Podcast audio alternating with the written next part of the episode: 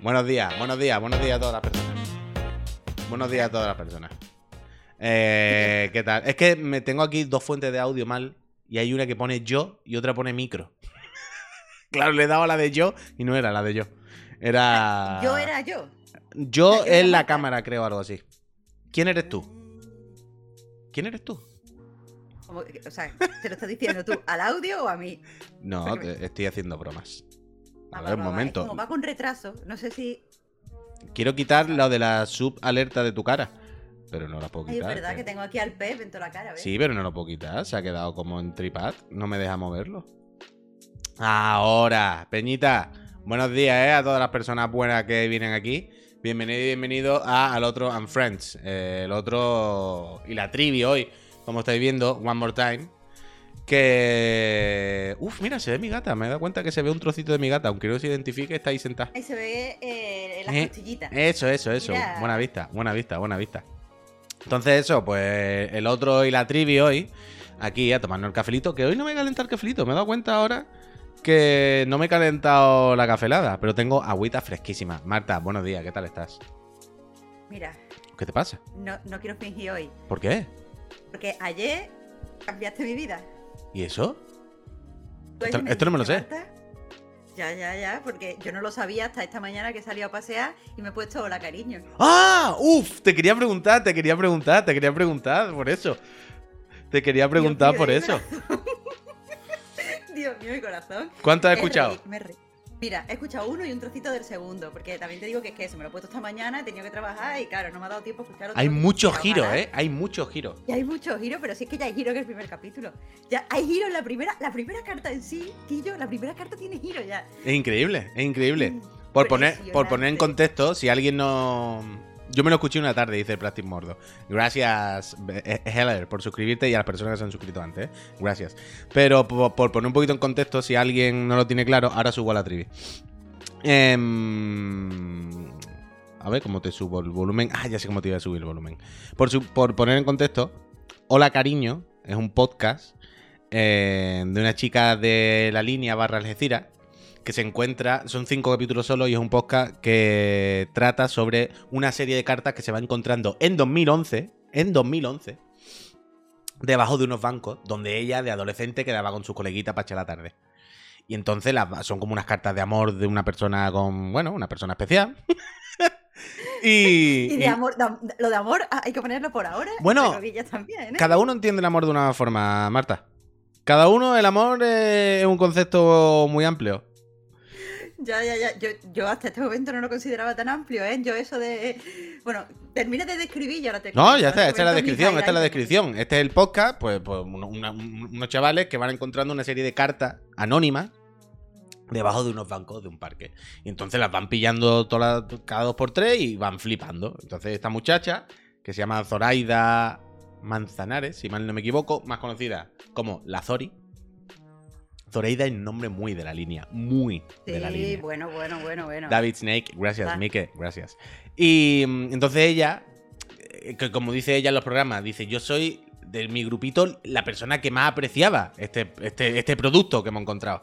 O sea, todo el mundo, pues, jiji, jaja, pero ya está, pero yo decía, esto es una puta locura, ¿sabes? Esto, esto es increíble. Entonces ella las guardó y le... y le- la- Y ahora, pues, con, con- con dos chicas más, que analizan un poco eh, la- el contenido de las cartas y lo comentan y tal. Y hay muchas cartas, o sea, son 10 o 11, me parece. Tú la has escuchado entero, ¿no? Me falta del último programa, del último podcast, mm, 20 minutitos, algo así, pero prácticamente sí. Vale, porque yo, yo solo escuché el primero, como te he dicho. Eh, y me gustaría. mm, es que de verdad me, me gustaría mucho, me haría feliz comentarte mis teorías, eh, comentarte mis impresiones y que tú me fueras diciendo, porque es que esto es mm, ahora mismo lo más fuerte que está pasando en mi vida. Bueno, fí- fíjate, fíjate, fíjate lo que te iba a decir. Podemos hacerlo ahora un poco, pero te, te, te invito, de hecho, yo estoy trabajando, estoy viendo si traer un día a la Zori y hablar con ella. Dios mío. Entonces, si quieres, nos juntamos los tres. Y así Bueno, puedes hablar con ella también. Por favor, que, que de, de verdad que esto, si eso es realidad, si eso, si eso, mm, sale, eso sería el highlight de, de- de mi carrera, tío. Pero tú, Porque tú- es que esto es lo más fuerte. pero podemos comentar un poquito de la primera si quieres, porque si has escuchado solo la primera, no cuenta como spoiler. Es como para Claro. calentar a la gente. Claro, claro, eso es lo que te quería decir. Porque es que, mira, yo ahora mismo estoy entre dos, eh, entre dos aguas. La primera es que todo esto tiene que ser mentira.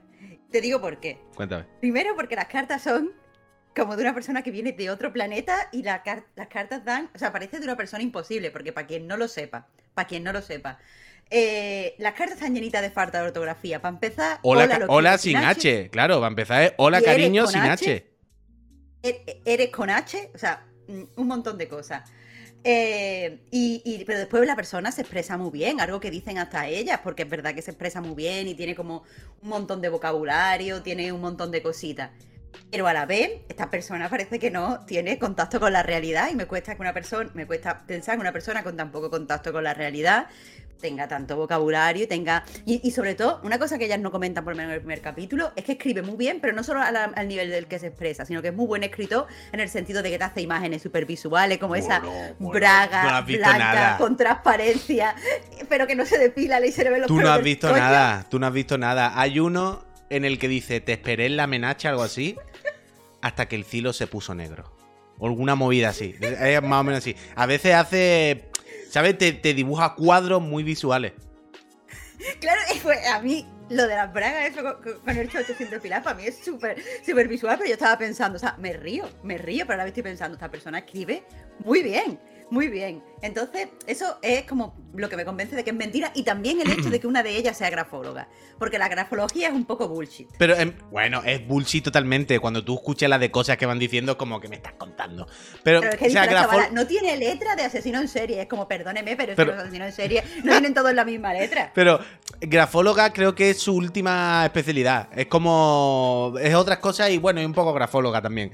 Por supuesto, por supuesto que nadie se crea que lo que dicen ellas es intancante. Tras el primer capítulo, lo primero que dicen es.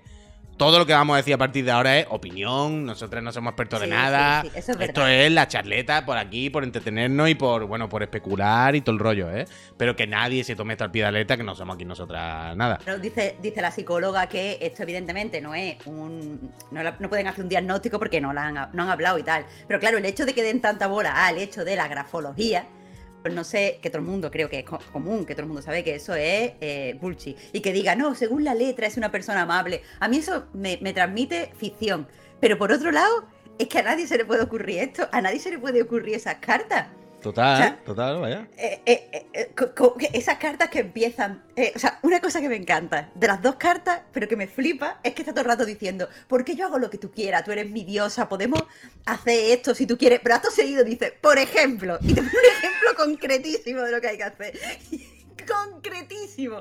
Y es como, señor, usted no está aquí siendo tan sumiso como usted se cree, ¿eh? Total. Si me está haciendo un- una puta descripción de todo lo que va a pasar. Y después eso me encanta como figura, como figura literaria, lo de hacer un, como, como dice, un eh, eh, esto del círculo sagrado. Una, Uh, vamos a hacer un círculo sagrado un de círculo intimidad como, entre como tú y yo. Claro, claro, claro, claro. Eh, y es como, bueno, no puedes traer a nadie, pero a tu padre o a tu hermano o algo de muchas. Así.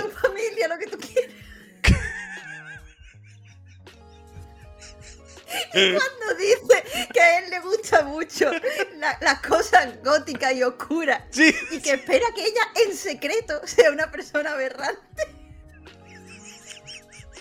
Es que tú. Pero Marta, vas, vas a. Si en la primera te ha hecho tanta gracia. O sea, vas a flipotear tantísimo, Marta. Pero tantísimo que no, no te lo, no- o sea, no te lo imaginas. No te lo imaginas. Porque yo también cuando escuché. Yo también cuando escuché la primera y eso, yo dije, bueno, ya mucho más no puede dar de sí esto. Quiero decir, no me puede sorprender mucho más. Hay un loco que escribe cartas medio picantonas, medio de loco, medio esotérica, medio oscura, creepy a una muchacha y da una carta. A partir de aquí entiendo que será lo mismo todo el rato, ¿no? Pues, eh, Claro, eh, claro. te voy a abrazar, por favor. Marta, arroba Policía Nacional. Eh, Le pasa, Mira, para que te haga una idea, em, el podcast se llama Hola Cariño, hace un segundo, si, si nos estáis escuchando, estaba poniendo aquí la web Oye, esta web no es, perdón. Estaba poniendo, os estaba poniendo esto en Spotify. Hola, cariño, lo podéis escuchar en todas partes. Vaya, es de Subterfuge Radio. Tiene un hasta un WordPress y tal, pero bueno, con que metáis en Spotify lo escucháis, suficiente. Pero. mm, le- pasa. Le pasa. Yo, desafortunadamente, de- sé de esto por primera mano, pero la gente. La gente con problemas mentales. Y sobre todo, la gente desesperada. Cuando alguien está muy desesperado, ¿vale? Pasa por todos los estados. Esto lo he vivido muchas veces. Lo he sufrido. No yo generándolo, pero sí con otras personas. Cuando hay una persona que está desquiciada como si fuese un junkie, un junkie que necesita la droga y, y lleva tres días que está en el tratamiento con la metadona y ya no puede más. Necesita su chutazo, ¿vale? Y entonces ya no controla. Es de esto de mato a mi madre por un euro si hace falta. Esas personas pasan por todos los estados. Y todos los estados, quiero decir, el primero es de intentar manipularte siendo simpático. Cuando ven que no empiezan a ponerse, pues bueno, me, pongo agresivo. Cuando ven que se ponen agresivos y se. Claro, son un poquito conscientes de hostia, hostia, hostia. Entonces se ponen tristes, intentan por el lado de la pena. Pero luego, quiero decir, es un carrusel de emociones, las personas cuando estamos así, un poco desquiciadas y desesperadas hasta el extremo, es carrusel de emociones. Y pasar por todo el estado. Entonces, cuando vayas escuchando el resto de cartas, verás como a esta persona le va pasando eso. Al principio es como, ven Cucu, conmigo, vamos a hacer este círculo porque yo te respeto, no sé qué. Claro, mi diosa. No, no es que te respete, es que te va a poner un trono bueno, a ti bueno, y bueno, a tus bragas lo, lo con que haga, lo- que haga falta. Pero claro, No, entonces... le va a comer el culo, pero lentamente. ¿eh? No me cubra, Marta. Pero claro, entonces llega el momento en el que esa persona, claro, nunca recibe respuesta. Porque las cartas las cogen esta gente y aparte, ¿quién va a coger esa carta si no? Entonces dice, ¿cómo llamo la atención de esta persona? Y pasa a otro estado mental. Y a lo mejor de repente se pone farruco. De repente es perdona que me he puesto farruco. mm, voy a ser tu esclavo. De- entonces, como Marta, es un viaje hacia. Es el Scorn. El Scorn. Pero que cada carta, cada carta es, un viaje ya de por sí, tío. Cada una de las cartas en sí, o sea, yo, yo solo he escuchado dos. Pero es que os juro que, es que cada carta es un viaje, porque es que, es que eso, lo mismo, lo mismo te está hablando de yo no te conozco, pero visual, o sea, físicamente eres como, como me gustan las mujeres, me gustaría saber tu nombre, eh, veo que no eres una discotequera, que también, a ver, que la ve, que este, este señor ve a esta señora corriendo por el parque. Y me gusta que dice, no eres ni una discotequera ni una pandillera. ¡Pandillera! En plan, ¿qué pandillero? ¿Pero que estamos aquí en el Bronx? Porque todo el mundo sabe que los pandilleros no corren. Los pandilleros no corren. Los pandilleros, unos chetos pandillas, lo más pandillero que yo he visto yo. Es que... Pero eso, el, el tío pasa de eso, yo sé que no te conozco y soy consciente de que, eh, mm, bueno, pues me imagino que eres así, pero tú me tienes que decir tu nombre y tal, a eh, voy a hacer absolutamente lo que tú digas, voy a hacer un altar en mi casa, después vamos a hacer una habitación que sea un altar para ti, mi diosa. Dios santo. Dios Claro, santo. piensa, claro, y eh, piensa la locura. Este, esta persona dejaba en 2011 las cartas ahí debajo. Pero él, ¿Sí? ¿cómo pretendía que esa persona las cogiera? Por, es que, eh, por supuesto, es que yo, yo he deducido, eh, pero esto es imaginación mía, por supuesto, que eh, eh, esa chica a lo mejor se estiraba en el banco, lo típico de que te agarra al banquito para tirar del pie para arriba o lo que Mm. sea, y a lo mejor ha dicho, si esta muchacha se pone aquí, pues le voy a dejar la carta aquí. Pero, tronco, te tendrás que dar cuenta que llega un momento en el que mm, no puedes asegurar que esa mujer esté cogiendo las cartas ella, yo qué sé, es que no Solo sé, te voy a hacer un pequeño. No es spoiler, pero es un pequeño hint para que. Para que. Dime, dime. ¿Sabes? Una zanahoria. ¿Hay Por favor. alguna carta en la que la que más terror pasé? Que ¿Sí? decía. Si te pones una prenda roja, lo que sea, daré por hecho, entenderé que es que sí. Y decía, oh my god, como esta muchacha se Dios ponga una camiseta roja mañana. Que, bueno, cualquier prenda, imagínate que se ponen los calcetines.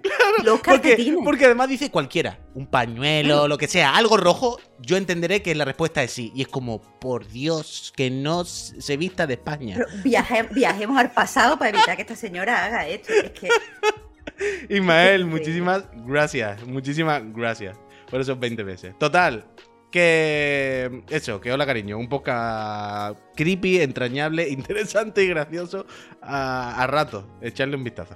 Escúchame, eh, solo te hago una pregunta. Dime, dime, dime. Yo no sé si esto es muy spoiler, pero ¿tú crees que, eh, o sea, mm, como tú me has dicho que al final, al final no lo has escuchado, así que eso, tu opinión aquí, no, no spoiler. Mm. ¿esto es verdad o esto es mentira? Ya, yo creo que es verdad. Creo que es verdad.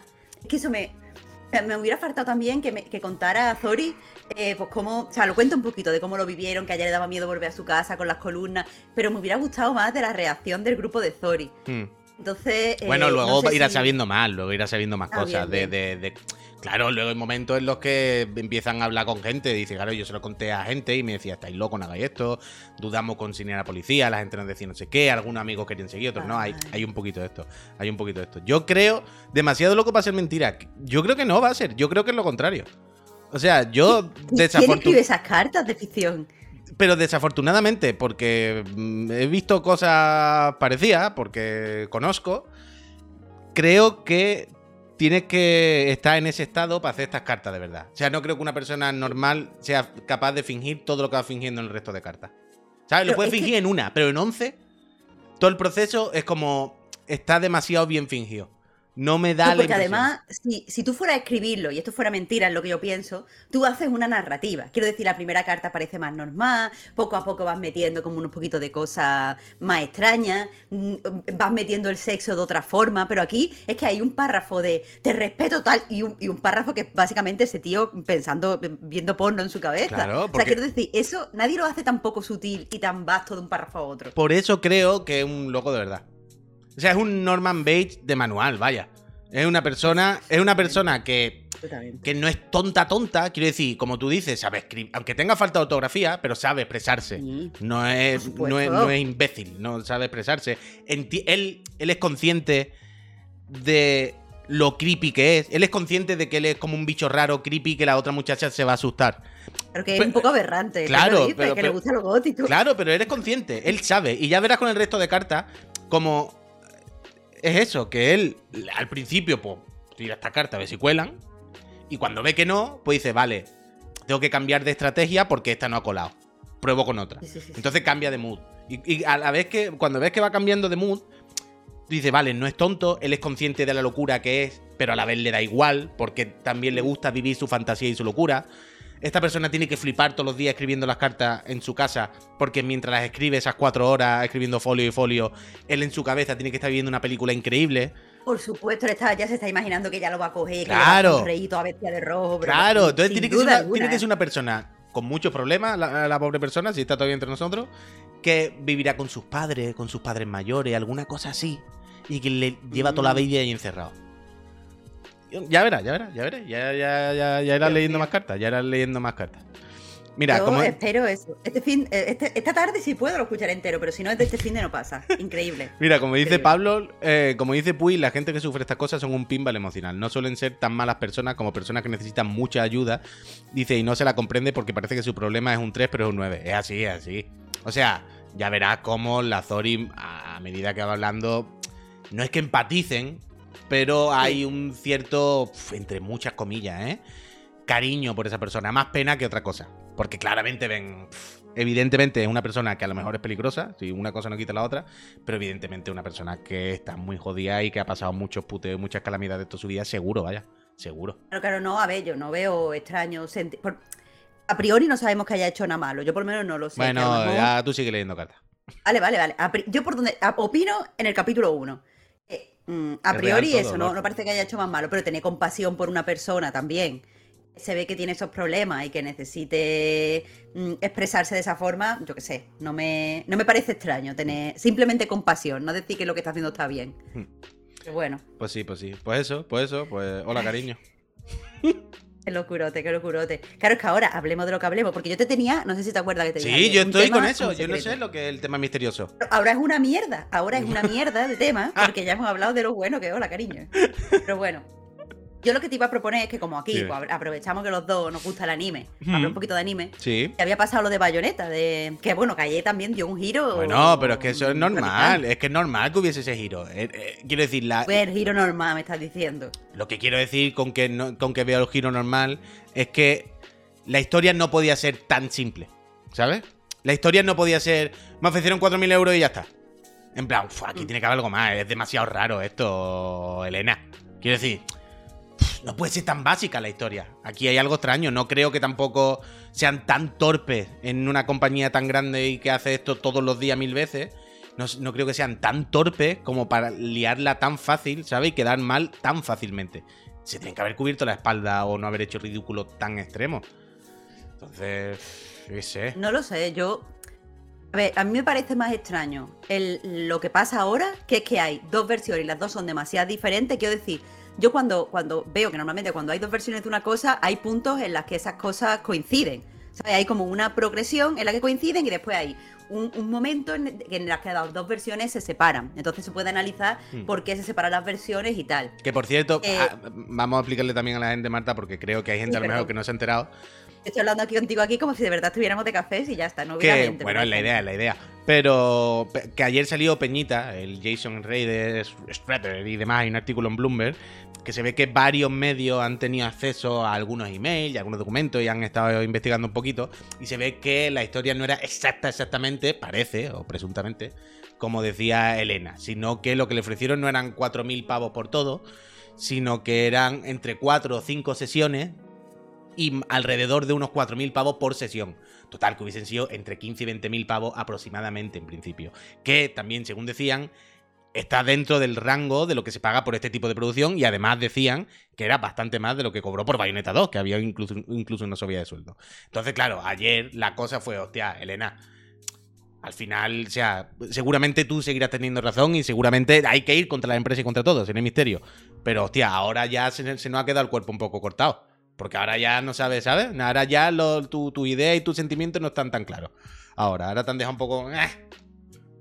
Pero lo que yo te decía, Puy, es que yo vería mm, como algo lógico o algo normal que las dos, em- tanto Elena Taylor como, como Platinum, pues dijeran, mira, pues hubo esta oferta, no sé qué, no sé cuánto, y que la pelea hubiera, por ejemplo, por los royalty. Que ella dijera, pues yo quería royalty y no me han terminado de dar los royalty, que ellos dijeran, no, los royalty nunca estuvieron sobre la mesa, algo así, donde hubiera un punto de digresión. Pero es que aquí estamos hablando de una diferencia de, eh, o sea, que primero que ella pidió muchísimo más de lo que es el estándar para este tipo de trabajo, además de royalty, y la diferencia en lo que ambos, eh, o sea, los dos, ambos, ambos partes comentan la oferta con una diferencia de 10 mil dólares. Es que me parece muy grande esa diferencia como para que haya sido una confusión o para verle una explicación, ¿sabes? Mm. Entonces, no, no lo entiendo, no lo entiendo. Y tampoco me gusta ese simplismo que he visto a mucha gente de, veis, es que hay que escuchar a las dos partes. A ver, sí, pero también no, porque en este caso, este es uno de los casos donde una de las partes tiene más poder que la otra. Hmm. Entonces, a priori, siempre es mejor quedarse con la eh, parte más pequeña. Pero claro, yo te voy a decir que yo me fío de, de VGC y me fío de Jason Schreier, que ha dicho al fin y al cabo que ha visto los documentos con su ojito. Hay varios Entonces- medios ya que han dicho, es que he visto los emails y las conversaciones donde se ofrecían estas cantidades y donde la otra persona decía Sí, que no. Entonces, yo qué sé. Yo qué sé. Mira, David Hater borró sus tweets de apoyo. Eh, es una pena. O sea, es que, eh, ¿qué es lo que decías tú? De base hay que ponerse del lado de Elena porque hay que ser imbécil, yo lo siento mucho. Por si hay una discusión entre una puta multinacional y una persona individual, de base, ¿sabes? Ser como Claro. equidistante. No, bueno, hay que ver. No, hombre, de base, elijamos un equipo, elijamos de las personas, ¿sabes? Es que no lo podía haber dicho yo mejor, claro. Elijamos primero de las y personas y, desde aquí investiguemos. Pero si hay que ir a Sí, sí, ciega sí. o sin saber mucho, pues bueno, vayamos con el equipo de las personas, por favor, no con el de las multinacionales. Esto es lo primero. Pero también es verdad, también es verdad que a veces las personas somos boca chancla, a veces nos pasamos y no siempre tenemos razón y no a veces todo tal. Entonces, ahora... pues, Claro, mejor, mejor eh, mm, como retractarse en ese sentido, porque la empresa tú no puedes herir sus sentimientos. Hmm. Si te pones desde el principio de parte de la empresa, puedes estar mm, pues dándole acoso a, a la persona que has dejado desprotegida, puedes herir sus sentimientos, puedes hacer que otras personas en un de este similar no vayan a, a contar su historia, pero la empresa no pasa nada. Después te retractas y dices, pues mira, no tenía razón la empresa, y la empresa no, eh, no es una cosa, no es una persona con sentimientos, es una compañía. Hmm. Así que, bueno, y, el caso es que, eh, por eso, lo que te digo de que, la- que las dos de estas son muy diferentes, las dos versiones, dice, eh, bueno, dicen los medios que han podido comprobar, por mm, Platinum les ha dado la, docu- la documentación, para afirmar que eh, los 4.000 euros est- estos que ella dice eran 4.000 euros por hacer un cameo una vez ya se había doblado el juego con la otra actriz. O sea, que es que eh, incluso después me da la sensación de que quisieron como cerrarlo medio de buena. Sí, sí, sí, le dijeron si quería hacer un spin-off, no sé qué, no sé cuánto, y ya dijo, ni de flies, yo ya... Y encima se puso de culo escribiéndole a la otra en Twitter, tú no puedes decir que eres la voz de Bayonetta y firmar merchandising, en plan, Elena, se te está yendo muchísimo de las manos. O sea, yo estoy en tu barco, vamos a apretar para que te paguen más. Y si esto sirve como referencia, ¿no? Como ejemplo para que las condiciones en general de los intérpretes cambien, eh, actores de doblaje, bla, bla, bla, yo estoy ahí. Pero se te está yendo de las manos. Se has ido a la otra pobre mujer, que tampoco tiene culpa de nada, que a decir tú no eres bayoneta, no puedes firmar camiseta. tampoco hagas esto, Elena, claramente ya. tú estás regular también. entonces, claro, y encima cuando ahora salen las, las noticias o rumores, o llamémoslo como queramos, en los que decían, Platinum, hay un momento en el que le dice, mira, te ofrezco más que por el 2, vas a ser una de las mejores pagadas dentro de este sector por hacer este tipo de proyectos, y acabamos con esto y tontería. Y se ve que la respuesta fue, no, 20.000 pavos no. Quiero, dicen una cifra de 5 dígitos. Como habría pasado a 100.000 pavos. Rollo claro, 100.000 pavos. Claro, rollo 100.000. Pues supongo que en ese momento, a lo mejor, siguiendo esta historia con estos datos, ¿eh?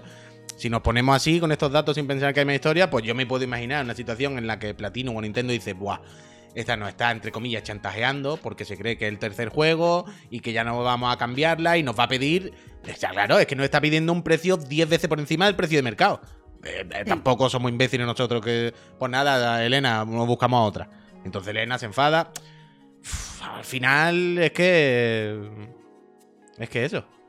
Es que eso. Ya, ya, ya. Y supongo que una cosa muy delicada es lo de los royalties, porque eh, al final los actores de doblaje, o sea, no podemos olvidar con, esto que está pasando, si al final ella no tenía razón o lo que sea, no podemos olvidar que los actores de doblaje están muy jodidos de verdad y que eh, como muchas veces eh, son trabajadores eh, freelance, son, son, autónomos, pues muchas veces no, tienen todo el poder para poder enfrentarse a las empresas. Es verdad que tienen un mm. sindicato, tienen varios sindicatos, pero no todos los sindicatos son eh, horizontales y además tienen varios sindicatos que pues las empresas no quieren trabajar con ellos porque son muy agresivos. Entonces los que más les protegen les pueden llegar a perjudicar en cierto, en cierto grado. Pero eso, no se nos puede olvidar que los actores de doblaje están súper mal y que los royalty es parte de esto, porque al parecer les conviene mucho tener, tener esto, porque siempre que el juego se exponga no sé dónde, ellos llevan dinero, como que es dinero a lo largo del tiempo. Y las empresas no se lo quieren dar y para ellos es lo que más les conviene. Así que eso sí que deberíamos tenerlo en mente. Pero ah, claro que a todo el mundo le conviene tener royalty, ¿qué cojones? Quiero, quiero decir, lo que quiero decir con esto es que yo no sé si todo el mundo implicado en un proyecto tiene que tener royalty. O sea, yo no tengo una respuesta. No sé si eso es lo justo o no, porque bueno, entonces los programadores tendrán que tener royalty, ¿no? Y los artistas tendrán que tener royalty. Quiero decir, ¿cómo separamos quién, ha, quién ha intervenido en el juego y, merece tener royalty durante toda su vida o no? no lo sé, ¿eh? Lo pregunto. Ah, no, no, lo sé, yo creo que no tengo una respuesta definitiva eh, sobre eso, pero eh, sí sé, por ejemplo, que eh, mi marido es programador, trabaja en una empresa grande y evidentemente no tiene royalties, pero a diferencia de, por ejemplo, un actor de doblaje, él tiene un contrato muy bueno mm. donde cobra un sueldo muy bueno. Mm. Entonces, eh, y aparte eso, él, él hace un trabajo y ese trabajo se, se le paga. Y mm. su trabajo no está expuesto al público, porque tú no ves eh, lo que él ha hecho, tú no lo ves.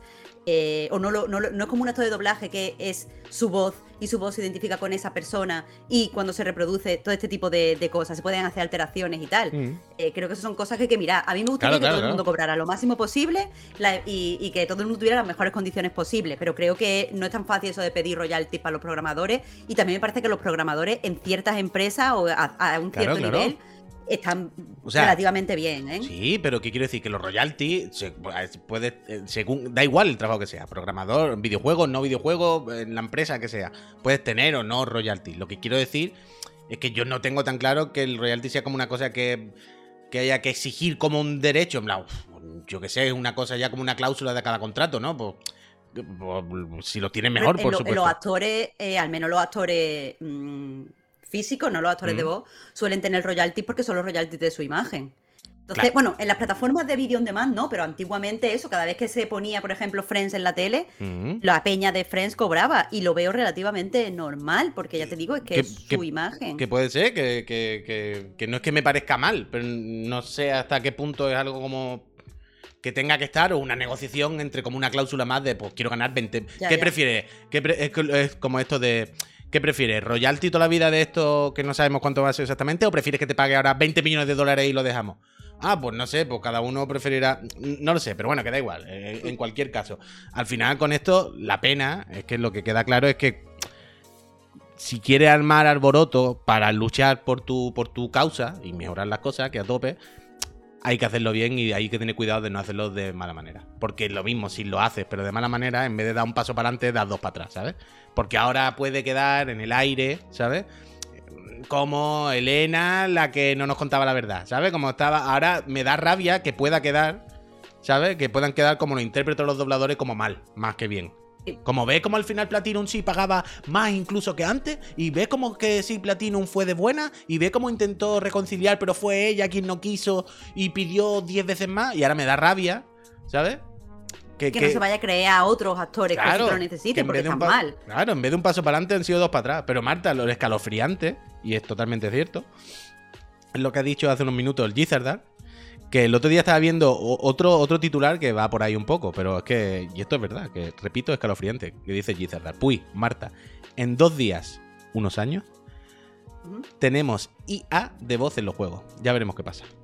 Es que esa otra, es que dentro de más pronto que tarde, es que va a estar todo hecho con inteligencia artificial. Quiero decir, tú has, visto, mm, no sé si, si, eres consciente de esto, pero viste que había una aplicación, un algo, no sé exactamente, que como lo del Face App, de ponerte cara, pero con voces.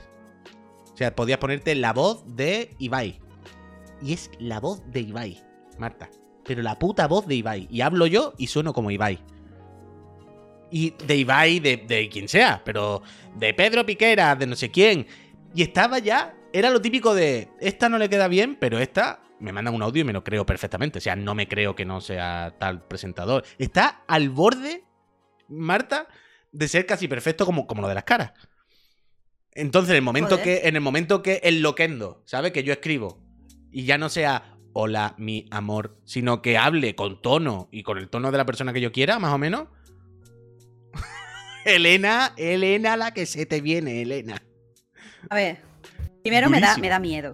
Pero intentando pensar de una forma mm, optimista, quiero pensar que, ser eh, desde locutor de radio hasta todo de doblaje, hasta streamer, ya que has dicho tú lo de, lo de Ibai, eh, va más allá de tener cierto tono de voz. Quiero decir, eh, la dicción, por ejemplo, o la forma en la que transmite sentimiento, incluso un poco la actitud. O sea, yo recuerdo, y, lo, pongo un ejemplo, o sea, pongo este ejemplo porque lo conozca, no porque yo, o sea, porque me ha pasado a mí, no porque yo crea que yo sea buena en esto. Pero recuerdo que una vez fui a grabar un programa que, ya no existe, a un, a un, estudio de radio profesional. Íbamos mis compañeros y yo. Y recuerdo que una de las cosas que, que, me decían era, tienes muy mala adicción, porque es verdad que la tengo, pero está muy guay porque cuando hablas siempre suenas a que estás sonriendo. Y eso, eh, ese, tipo de matices yo creo que tienen que ser difíciles de conseguir en una IA. Tú puedes ponerme a mí la voz de, de, Ibai, yo no voy a sonar como él porque no tengo su dicción, no tengo su cadencia al hablar, no tengo tal. Y a la hora de un actor creo que es todavía más difícil porque los actores en muchas ocasiones ayudan a construir los personajes. Y no creo que una IA que se basa en trabajos ya existentes pueda crear un personaje nuevo. Así que como tecnología nos puede impresionar, pero no lo sé. Yo creo que es cuestión de tiempo, ¿eh? O sea, yo creo que es cuestión, yo creo que son las dos cosas, quiero decir, cuestión de tiempo y cuestión de no van a desaparecer, en este caso, por poner los dobladores, ¿no? Por, si, estamos hablando de esto, los intérpretes y tal. Pero sí creo que cada vez puede quedar algo más residual. No, pero. Pero quiero decir, es que me parece que es un proceso natural como todo. Es como el día que eh, John Ford y la, industrialización, ¿no? Y, las cadenas de montaje, no sé qué. Bueno, pero no van a poner los tornillos igual que una persona, porque cuando uno se atasque, pues viene una persona y lo quita. Bueno, dame unos años que se perfeccione la máquina, ya verás cómo no se atasca ningún. Quiero decir, y la gente sigue trabajando en la fábrica, tampoco está en la fábrica vacía, 100%. Pero desde luego eh, es una posición cada vez mucho más residual. O como la radio, bueno, la radio no va a desaparecer, pero desde luego está ahí ya como otra cosa. o sea, el otro día vi un titular también que, era esto de la IA, pero con las bandas sonoras. En plan, creo que era Activision, y Activision está ya medio trasteando una inteligencia artificial que te genera música en directo de tu partida. pues, ¿seguirán contratando a Hans Zimmer para hacerle la banda sonora el tema principal? Probablemente. Probablemente el tema principal pues preferirán que lo haga una persona con una sensibilidad y una cosa por encima todavía. Pero ¿van a empezar a utilizar este tipo de herramientas para otras cosas? Uf, yo creo que seguro. ¿No? A ver, yo aquí mm, dos cosas. Por un lado, eh, existen desde hace mucho tiempo inteligencias artificiales que reproducen música o crean música o componen música, como lo quieras llamar. De hecho, una de estas IA fue desarrollada, pero te estoy hablando de cosas de hace 6 o 7 años en la Universidad de Málaga.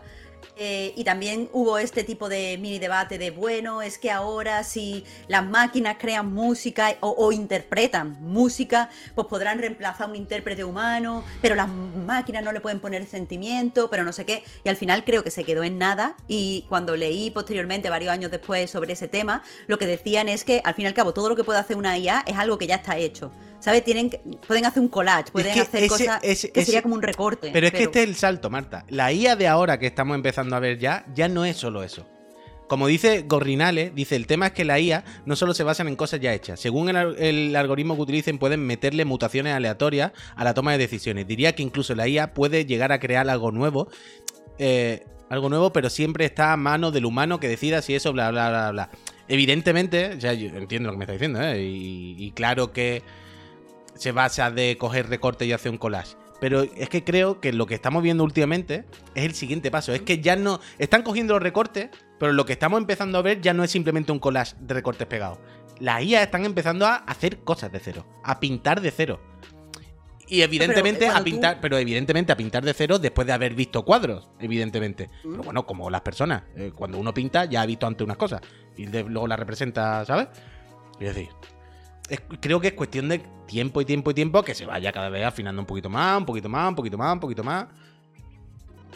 Quiero decir, hay, hay gente. O sea, a lo mejor aquí estoy pecando de ingenua. Y, si es así, pues lo siento. Pero yo cuando veo. O sea, mm, tú y yo somos analistas culturales, ¿vale? No de toda la cultura, pero de cierta parte de la ¿Analista o analistas?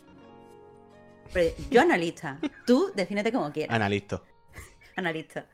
Eh, pero eso, cuando, cuando yo juego, cuando yo juego un juego, eh, intento ver por qué se han tomado estas decisiones y sobre todo cuando son cosas que no me gustan.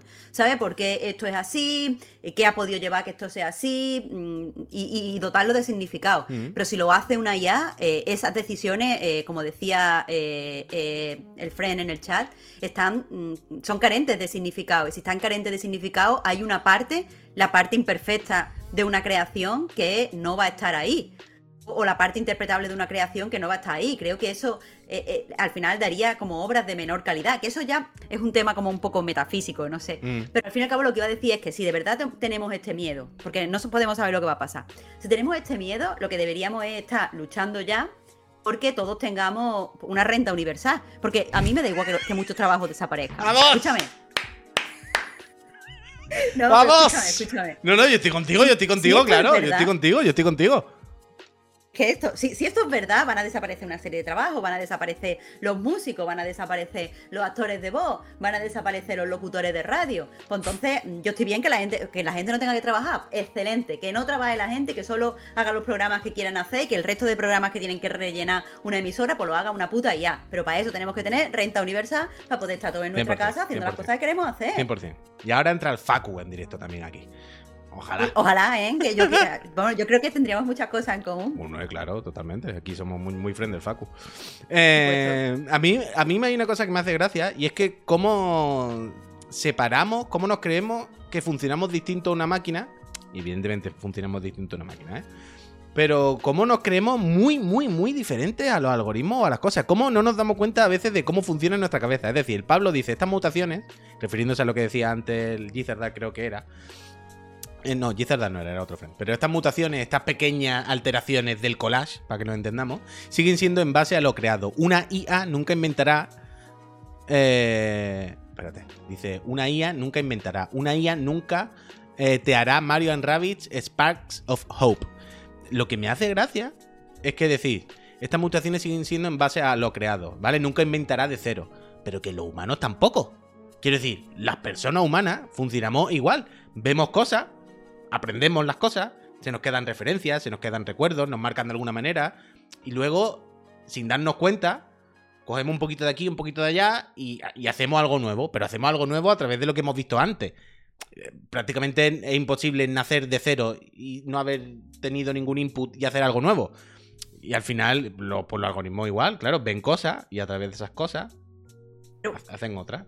Es, es real, o sea, no, no te escucho, creo que no te escucho, Puy, ¿puedo hablar un momento? Hola, buenas tardes, Marta, ¿me escucha? Ah, vale, sí, sí, es que se me ha quedado parado. Me gustaría ahora que no me que llevase todo el programa sin escucharme. todo, todo. Como, como si yo fuera de las cartas de Lola Cariño. ¿Te imaginas? No, no, pero lo que te iba a decir es que es verdad lo que dicen, nadie crea de cero y por eso está esa, esas. Eh, como esos acercamientos un poco estridente a la cultura que dicen, eh, todo es una copia, de una copia, de una copia. Y es como, sí, mira, todo es una copia, de una copia, de una copia. ¿Qué quieres que te diga? Nada se crea de cero, nada es 100% fresh. Pero, pero, eh, lo que yo veo es que los seres humanos muchas veces sacamos asociaciones extrañas que se basan en nuestras vivencias. O sea, Mm. quiero decir, tú una IA le dices, mira, mira todo este catálogo de 200 millones 40 mil cuadros y ahora hazme un cuadro. O mira este, este banco de todos los sonidos que se han creado en la historia de la humanidad y ahora hazme una canción. Mm. El problema es que cuando tú como persona creas una canción, ya no solo estás metiendo el banco de canciones que has escuchado, que es mucho más limitado, sino que estás utilizando el paisaje que te sugirió esta melodía y cuando esta persona hablaba tenía esta cadencia y no sé qué. Mm. Y además me en este momento concreto me siento un poco alegre, así que voy a poner una nota optimista y todo ese tipo de, de cosas, son cosas que ya existen, efectivamente, pero la forma en la que nosotros las asociamos sí que puede ser nueva Claro, o puede claro. ser al menos fresca. Total. Y eso es lo que yo creo que no se puede encontrar en una, en una IA. Creo que eso es lo que no se puede imitar. Y sobre todo, vamos a cometer una serie de errores desde el punto de vista, por ejemplo, piensa, una mm, canción que te guste y que de repente tiene una metáfora eh, que no funciona, o que tú no la ves, o que a ti no te dice nada. A mí eso me gusta encontrarlo mucho porque para la persona que escribió esa canción, esa metáfora sí significa cosas. Y Ujú. este tipo de. Y, y- y investigar qué significa esa metáfora Bueno, para el es compositor que- o la compositora, eso claro. es magia. Pero es que yo no sé para ti, pero uf, es que nos vamos a poner demasiado intensos, ¿eh? Nos vamos a poner demasiado. Sí. Nos vamos a poner tú quieras demasiado. hacer un giro y chanza humana. Es que esto es chiclana. Ya. Pero es que a mí me gusta esto al final. Pero es que. mm, mm, es que el arte. ¿cuándo, cuándo empieza la obra y cuándo acaba la obra? Para mí la obra acaba cuando la ve una persona. Una obra no tiene sentido si una persona no la ve. Y cada obra tiene el sentido diferente y se cierra la obra con la interpretación que cada persona la ve. Sí. Y es Estoy- parte de la obra, la interpretación que le da a cada persona. Por Inseparable. supuesto, a tope con la muerte Entonces, del autor. O sea, no, es lo que el, el autor que ha puesto sus cosas ahí. Pero, pero no se cierra la obra. El autor, quiero decir, es como por poner algo muy básico, muy cutre, pero muy evidente. Manolo García, grama que dice tontería. Y te dice, guardarme en el bolsillo la piel de una naranja. Es literalmente imposible, pero imposible. Que sepamos qué quería decir Manolo García exactamente. Porque es lo que tú dices.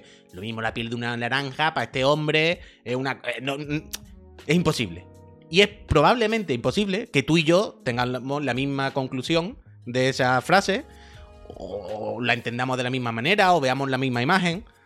Esto es prácticamente imposible. Incluso si, como si va a un museo, por mucho que tú veas sí, todos sí, los sí. cuadros, todas las obras, o te lo explica al lado lo que quería transmitir el autor, o cada uno vamos a ver una cosa, porque es literalmente imposible que entendamos lo mismo. Por, por muy, por muy explícito que sea lo que se vea. Porque a mí... Eh, Y también me lo va a museo, transmitir- por ejemplo, te pueden enseñar a mirar. O sea, te pueden decir, fíjate, porque el hecho de que esto esté con otro estilo artístico, pues se sugiere esto, y que aquí haya frutas en vez de no sé qué, puede significar lo otro. Pero eso no significa que te estén dando la interpretación. Te están Claro. enseñando a observar el arte, que es una cosa que hay que aprender. Por e- ahora, ya no sé dónde quería llegar con esto, con la inteligencia artificial, no te voy a mentir. pero solo, eh, eh, pero solo eso, que bueno, pero lo que yo creo es que seguimos viendo las máquinas como si estuviésemos en 1800, 1982, que decimos, pero las máquinas nunca, nunca van a tener sentimientos, nunca van a tener esta finura. Y yo creo que esta finura y este sentimiento que tenemos los humanos es mucho más matemático de lo que, uf, yo es que soy muy, mm, ahora me sale la palabra, muy determinista, Marta. Yo soy yo muy no- yo no te determinista. estoy- Entonces, entonces lo que yo que a mí me da la impresión es que pensamos que estos sentimientos y estas cosas que tenemos las personas son mucho menos matemáticas y mucho menos tangibles de lo que en realidad son. Y yo creo que tarde o temprano puede ser dentro de 1500 años. No digo que sea con la aplicación ahora de la música, del audio. Lo mismo es dentro de un millón de años. Lo mismo, lo mismo ni llegamos porque nos hemos matado antes. Lo que quiero decir es que yo sí creo que poco a poco estas IA, estas cosas, pueden llegar a tener pueden llegar a sentir referencia igual que la sentimos nosotros, o a, o a que se les marquen cosas como se nos marca a nosotros y a través de eso hacer cosas. Pero yo qué sé. Dice, dice, Puy, contéstame esto. ¿Una IA puede escribir las cartas de los cariños? Bueno. No. Ahora, ahora no, ahora no. Ahora, en, en- en 2022 no. En 2022 no. Una IA no puede encontrar erótico el que se te vean los pelos del chocho a través de una braga transparente blanca. Una IA no puede encontrar eso erótico. Una IA puede ver muchas imágenes eróticas y, y- y tal, pero escribirlo con ese erotismo no puede. Pero fíjate, fíjate. Pero mira lo que nos dice el Gizerda. Dice, pues imagínate que te dicen que los bayonetas lo ha hecho una inteligencia. ¿No lo jugaría? Yo sí, ¿por qué no? Claro, o sea, pero que una cosa es que estemos hablando de esto y otra cosa es que, no, no- que nos parezca mal. ¿Sabes? Que nos parezca mal Claro. que eh, las IA hagan algo. A mí Yo me lo que igual digo, IA, uy, que es diferente a lo que tú dices. Tú dices que las IA no pueden tener la finura del ser humano. Y eso, como tú dices, bueno, pues no, no, no es. Creo que va más allá de nuestra capacidad eh, entender, entender eso. Lo que yo te digo es que una IA no puede cometer los mismos errores en el mismo sentido. O sea, porque los errores que nosotros conocemos no siempre son errores, de- cometemos, perdón, no siempre son errores de torpeza. Muchas veces son errores de mala asimilación, como cuando un autor, esto es algo que me vuelve loca, cuando un autor famoso usa una palabra y siempre la usa mal, Mm. o comete siempre el mismo tipo de falta de ortografía. Ese tipo de errores a mí me estimulan mucho y una IA no creo que pueda hacer eso, no puede hacer esos errores con ese significado. Así que, que Bueno, eso. bueno. Y aparte, Bueno, esto es, mira, esto me recuerda un poco a una cosa que a mí me gustaba mucho hablar con un amigo, que era, ¿tú crees? Claro, nosotros, a ti no, claro, Marta, yo entiendo que a ti esto no, porque tú chiquito no. Pero nosotros, que nos gustaba chiquito, nos gustaba divagar sobre, ¿tú crees que habría alguna manera de hacerle entender a una persona extranjera el humor de chiquito? ¿Sabes lo que te digo? sí. Es como, por mucho que esa persona entienda las palabras, el significado con un diccionario, ¡guau! es muy difícil intentarle transmitir estas imágenes que Chiquito pinta y que además las entienda en el mismo contexto, vea la misma, ¿sabes? Es muy difícil, porque es una cosa cultural de haber nacido y... claro, claro. Entonces un poco esto, es como algún día una IA podrá entender a Chiquito y por lo tanto, una vez que lo entiende, podrá aplicar eso y hacer ese tipo de cosas. Ahí está el reto. Pero los extranjeros se ríen con lo del cuñado, ¿eh?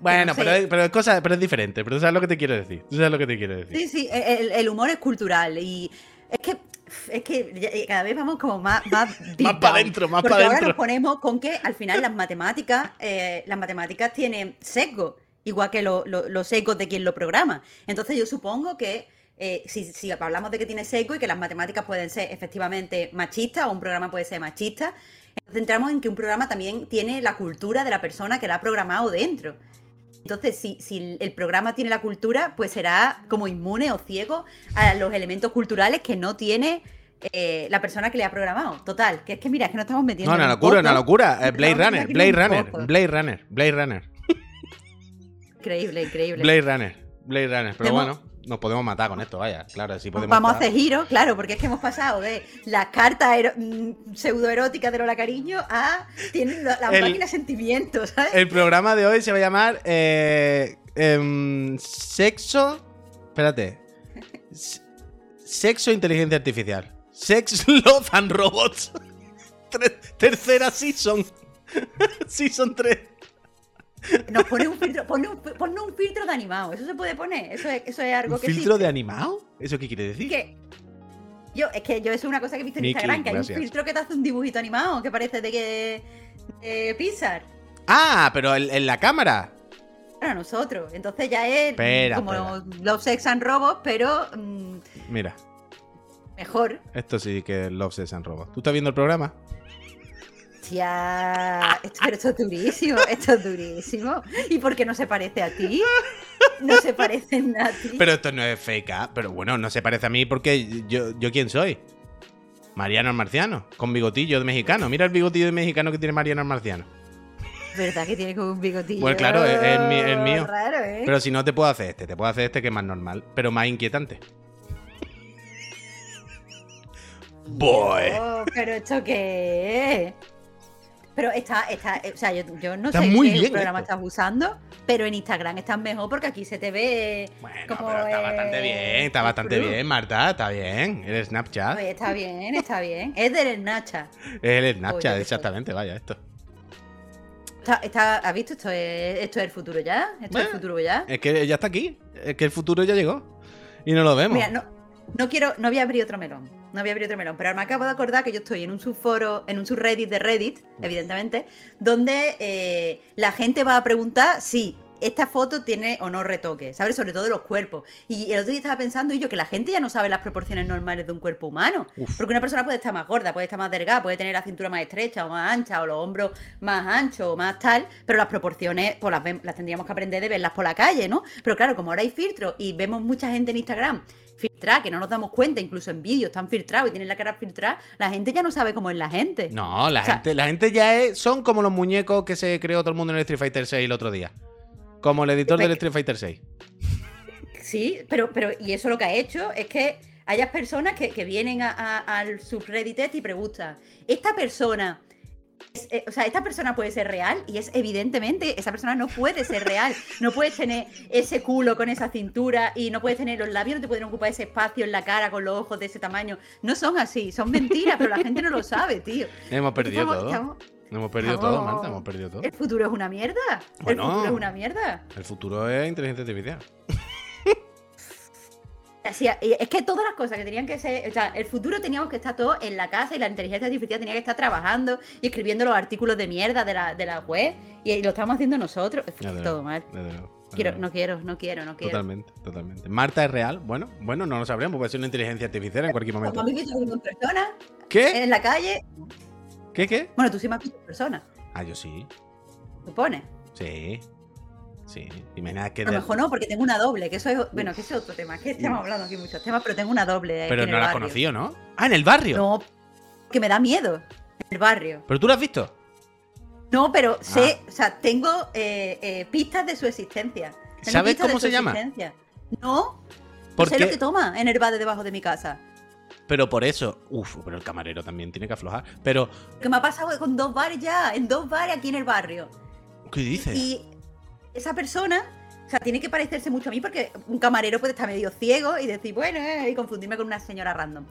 Pero, pero mm, ha sido Aprovecha. en otro sitio también me han confundido. Aprovecha, aprovecha y delinque. Hombre, no. Sí, que la metan en la cárcel a ella. ¿Y si, si mi doble es buena gente? O sea, tú que a, a lo peor. a- tú conoces que tienes un doble y tu instinto, fíjate, tu instinto es joderlo. Es- Tu instinto es joderlo. Yo pensando que a lo mejor tendríamos cosas Yo no común. quiero joderle tampoco. Yo quiero aprovecharme de la situación. Delinquir. Eso va a joder a tu, a tu doble. Bueno, yo no sé si le va a joder o no. Lo mismo nunca vuelve y nunca pasa nada. Pero un delito, un hurto, un robo no, pero un hurto que no pase los 400 euros. Pero tú lo que estás diciendo, tú estás buscando cosas que te beneficien a ti y a priori puedan perjudicarlo. No has pensado nunca en nada bueno. Bueno, no, no. ¿Tú te imaginas que esto es como Yo en ningún momento he dicho que esto sea bueno. Yo, yo lo que digo es que a lo mejor soy, soy gemelo o algo y tú lo estás ya fastidiando y no quieres como co- conocerlo. ¿Tú te imaginas? Es que esto a mí me pasó, yo lo conté alguna vez, pero yo tuve también un doble en la línea durante una semana, vaya. Pero que lo confundió mi madre. Marta, mi madre y mi ¿Lo tío. confundió tu madre? Fueron a hablarle, lo vieron por la calle y dijeron, ¿qué hace el niño aquí? El niño no estaba en Cádiz. Y fueron para él, como para decirle, ¿tú qué haces aquí? Y cuando ya estaba aquí, se dieron la vuelta, estaba engordado de, "Uh, no, no, que no es, que no es. Pero dice, hasta que no lo tenía a un palmo, no me di cuenta que no eras tú. Y en plan, eres mi madre. Me has parido. ¿Cómo me has confundido con otro ser humano? Y esa semana, mucha gente por la calle, mucha gente random me decía, ah, que no sé qué. Yo decía, yo no soy esa persona. ¿Qué me estáis diciendo? Y hubo una semana que no pararon de decirme. Una señora me decía, tú estás esta tarde en mi casa con mi hijo Samuel. Y yo decía, yo no, yo no conozco ningún Samuel. Y ella me seguía, como que no, pero tú has estado. Y me porfiaba un rato. Y yo tuve que decirle, señora, yo no soy ese, ese ser humano. Yo no sé quién es usted, ni su hijo Samuel, por favor, suélteme del brazo. Ella insistía en que yo era. Eso fue durante una semana, sí, sí, sí. Pero tiene que ser un parecido como muy fuerte, porque es una cosa que te confunde un camarero, que te ha visto mm, así como entre con 300 personas más, pero tu madre y una señora mm, que estaba mirando al hijo de su hijo para analizarlo. pues, De loco, de loco. Esa fuerte, semana yo me quedé con la duda de ese ser que fue a la línea esa semana, quién era. O sea, yo quería haberlo visto, porque ya era en plan socio. A ti te sería socio, a ti te ha pasado lo mismo que a mí esta semana. ¿Sabes? A ti te han ido diciendo cosas que no entiendes. Pero bueno. Eso es pues me sorprende mucho en ti porque yo- tú no tienes una cara tan usual como yo. O sea, yo es que tengo una cara como súper vista, porque y yo lo sé porque todo el mundo me saca parecidos por un montón de gente. O sea, no que me digan que es mi doppelganger, pero rollo que la gente siempre, ay, te parece no sé quién, y te parece no sé cuándo. Incluso mi madre me saca parecido de, de película o Pues yo mira sé. que, pues mira que yo estoy todo el rato así y tampoco te he visto una cara muy normal. Pues No sé, pues a mí no me gusta que me saquen parecido, pero la gente me lo saca mucho. Pero tú tienes una cara como más particular y, y no debería. Pero mi hermano, mi hermano también tiene una cara súper común. O sea, mi hermano todo el mundo le saca parecido, empezando por mí misma, porque mi hermano se parece un poco a Ryan Reynolds, pero, pero feo. Hostia. El caso es que mi hermano, cuando era adolescente, hermano. es Ryan Reynolds feo, te lo digo. No, que menos mal que no escucha esto, pero, pero te lo digo yo. El caso es que mi hermano durante un tiempo también tuvo un doppelganger y era, era un adolescente y le daba miedo encontrarse con el doppelganger porque había leído en internet que si lo veías cara a cara te volvías loco. Hombre. Y mi hermano se compró unos cascos para ir escuchando los cascos mirando al suelo y no encontrárselo. Porque mi hermano se asusta un montón, tío. Hostia. Hostia. Increíble, increíble. Pero vamos, eso, que había leído en internet que si lo veías te quedabas loco, cosa que evidentemente yo no creo. Yo estoy deseando ver a mi doppelganger, creo. Yo le vi y le parto la boca. Es que tú solo piensas en hacerle el mal al pobre doppelganger, te lo digo. Mira, se ha abierto una encuesta en el chat. Marta dice: ¿Os habéis cruzado alguna vez con algún doble vuestro? Yo voto, evidentemente, que sí. Pero no, mentiroso, pues tú has votado ahora mismo de mentira porque tú no te lo ¡Ay, cruzado! Perdón, señora. Claro. Elimino mi voto, elimino mi voto. Elimino mi voto. Denunciar encuesta. el mío no cuenta. Poner de sí un voto menos, perdón. Perdón, perdón. Se me ha ido la olla. Total. eh, Marta, nos vamos a ir, no vamos a haber dicho nada. Ni de Mob Psycho ni de Chainsaw Man. Yo, yo Chainsaw Man se lo he visto vi primero, no me ha dado tiempo a ver el segundo. Y no te habías leído, me dijiste que no te habías leído No, el no, manga. no, no, no, no quise, no quise. Pues armé, armé un. O sea, yo he visto los dos, lo comentamos otro día. Bueno, el primero, nada, en la premisa, te cuenta la historia del muchacho. El muchacho un poco extraño que vive solo y con un perro demonio sierra y que... Un poco, en ese sentido, un poco... mm, Cyberpunk, del rollo de chiquillo huérfano que acaba con un grupo de delincuentes porque, bueno, eh, la vida la llevado a eso. La vida la ha llevado a eso y al final, pues mira, paga la deuda, pero luego ya se queda. Y se la juegan. Y nada, vi el primero y muy bien, pero fue el que increíble Mosaico, es que no... Es que Mob no tiene. Mob es A mí me parece lo mejor que se está emitiendo ahora mismo. 100%, 100%. Increíble, increíble. Pero 100%. te quería preguntar, Puy, Dime. ¿tú por dónde crees? Porque yo cuando entré en Chainsaw Man tenía como una. eh, como que rápidamente asumí que había una serie de temas ahí. Eh, mm, tuve. eh, pensé que los personajes eran de tal manera y todo el tiempo me ha ido sorprendiendo. Entonces quiero saber. ¿qué serían como tus previsiones o cómo ves tú a, a Denji? Eh, ¿Por dónde crees tú que esto va a ir? Yo es que he visto muy poquito todavía. Es que el primero es solamente la premisa. El primero es solamente el- que sí, que el personaje principal se come una chusta por dinero. Y, y que luego vienen los matademonios del, del estado y le reclutan. Pero tengo que ver un poquito más. Tengo que ver un po- o sea, todavía puede salirme por cualquier lado. No, no, no, no sabría decirte. No sabría Es que decirte. hay mucha gente que le da como repeluco, que al principio esté como el Denji obsesionado con follar. O sea, como yo hago esto porque lo que quiero es mm, pues, estar con una señora. Y, y Pero no es a mí solo también me eso. dio repeluco. Pero, ¿eh? tam- pero yo- o sea, en el primer capítulo al menos tampoco me pareció tan extremo lo de follar, sino tan era más extremo quiero tener una vida normal. Porque no solamente dice todo el rato quiero estar con una mujer, lo que dice Sí, es sí, no quiere quiero comer un- con quiero comerme, quiero comerme un pan mismo con mermelada, quiero estar en una casa Mm. normal, lo que quiero es estar a gusto y tener a alguien que me quiera también sí, y dormir sí. con ella. Pero no es todo el rato quiero follar, eh, por favor, quiero tener una puta vida normal. Y entre esas cosas, va a follar y tener una novia y relacionarme con otro ser humano. Pero por lo menos el primer capítulo no me pareció tan desesperado en ese sentido, ¿sabes? O sea, Vale, vale, vale. He, vi- eh, he visto animes mucho más desagradables en ese sentido, ¿sabes? O sea, Vale, vale, o me- sea Zenitsu es mucho más desagradable en ese sentido. No, pero Claro. muchísimo más. Claro, O sea, a mí Zenitsu me cayó mal desde el minuto uno Claro. y Denji era como, mm, esp- esperemos. por eso, por esperemos eso, por pasa. eso, por eso te digo. Todavía con este muchacho no lo sé. No sé hasta qué punto de salido está. Pero Zenitsu es mucho más violento. Zenitsu es cásate con. Zen- Zenitsu es escribo carta y te la dejo debajo. Hola, cariño, ¿sabes?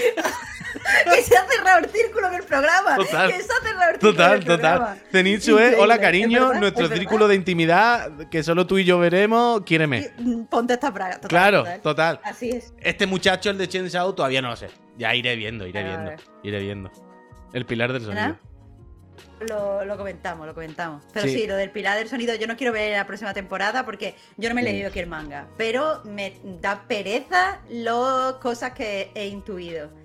Un pequeño spoiler que me he comido. Ah, Así que. yo, no, yo, no, yo no he visto nada. Esto, pero esto empieza ya pronto, ¿no? No es en noviembre. Tiene que ser ya, la del anime.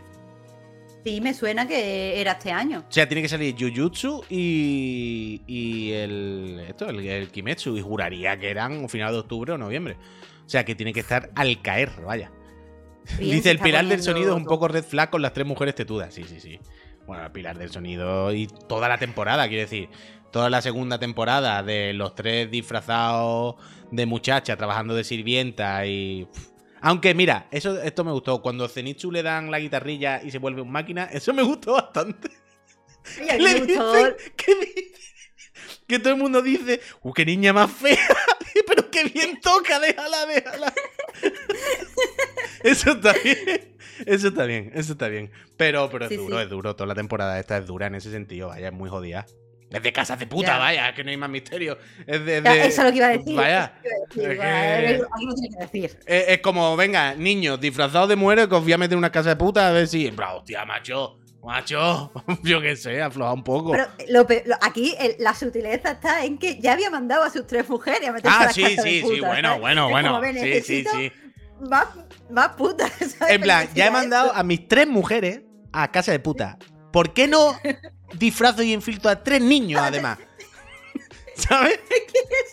¿Por qué no meto ahora a menores? Bueno, porque, bueno, y el primer capítulo, que va allí a la academia y la primera niña que ve atendiendo dice, ve tú, te viene conmigo, ¡Buah! y se la lleva y todo el mundo, ¿dónde va? ¿Dónde va? ¿Dónde va? ¿Secuestrador? ¿Dónde va? ¿Kidnapper?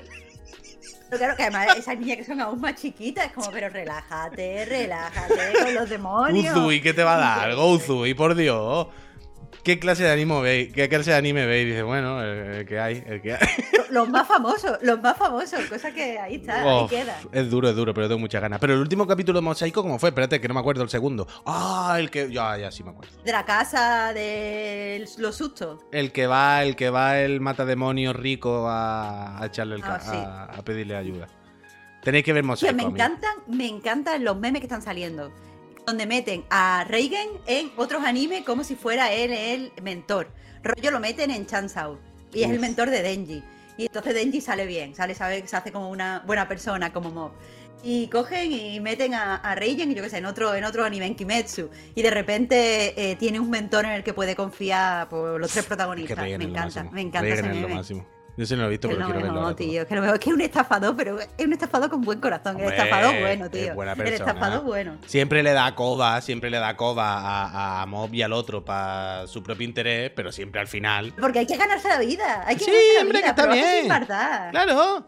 Sí, al final le Él tira, ayuda. él tira- y, y si es fuera, que él lo manda y se queda en su casa sin hacer nada, pero él va allí, tira va su allí sal. Y ya está ahí, ya hay que tirar su sal. Que sí, que sí. Dice, hola, ¿de qué anime manga habláis? Eh, Mob Psycho. Búscatelo, Frank. Lo puedes ver en Crunchyroll. Ahí está ahora, se está emitiendo la tercera temporada, que va por el capítulo 2. No sé qué día la estrenan. O sea, el de- creo que es los lunes, ¿no? Y ya he visto el de esta semana. Creo que... Mm, son los lunes no, me suena que era, era entre semanas. ¿Los lunes? Sí. No sé. Yo sé eso, los eh, Spy Llevan dos. Family los domingos. Los martes Chainsaw, pero Mob no me acuerdo. Vale, pues eso. Pues bueno, esta semana. Eh, lo puedes ver por ahí, Frank. Es fantástica. Vale, pues Marta, yo creo que ya te puedo dejar trabajar de tus cosas tranquilamente. Y me puedo yo hacer otras cosas. Que tengo que enviarle un paquete a un friend que ganó un sorteo y hace unas cuantas semanas y todavía no le he enviado la caja. Ya, Así. pues eso es lo más importante de esta mañana. Voy a llevárselo, voy a llevárselo. Tengo aquí el paquetito preparado del friend que ganó. Oh, mira, me viene bien para enlazar todo. Uf, es que cada vez soy mejor comunicador. Es increíble. El friend, eh, que creo que fue Furancoso o Furanco, algo así me parece que fue, que ganó el último examen del profe Garlo, que vuelve esta tarde a la Santísima Casa de Chiclana. Peñita, Ne- eh, gracias por suscribirte. Recordad que eh, lo primero, que Chiclana sobrevive, subsiste y pagamos nuestro alquiler y nuestras cosas gracias al support que nos dais con las suscripciones de Prime, como lo que acaba de hacer Nenomeister, y que si residís en España y estáis suscritos podéis ganar una Play 5 o una Serie X, increíble. Luego, eh, recordaos que esta tarde, como decía, vuelve el profe Garlo. A las 6 tenemos eh, clase del profe de una saga Tú no la sabes, me parece, tampoco. De una saga japonesa muy, muy, muy, muy, muy querida, muy, muy, muy, muy mítica. No digo más. El que quiera que la vea. Y voy a entregar el regalo, el, el, Dragon Ball de Super Nintendo de Japón original, que le trajo al ver al friend que ganó el último examen. Entonces hoy tenemos examen, luego se queda el Garlo, comentamos la actualidad y creo que por la noche a las 11 me sentaré yo aquí a ver en directo lo del Silent Hill. Así que. Este completito el día. Ya, completito, completito, Marta. Completito, completito. Hay que, hay que apretar. Así que. ¿Qué? Ah, 40. Entonces, eso, Peñita, que muchas gracias. Marta, muchísimas gracias por aguantarme y por echar la mañana conmigo. Eh, y ya está, que si nada se tuerce, nos volvemos a ver la semana que viene, ¿no? ¡Ah! Se me ha subido una gata. Estupendo, estupendo. Que al final eso. Eh, a ver si esta vez. Comentamos el final, el final de Hola Cariño, que lo escuchen todos los friends. Vale, perfecto. Mira, la katana bonita. Peñita, nos vemos esta tarde. Luego, gente, bye.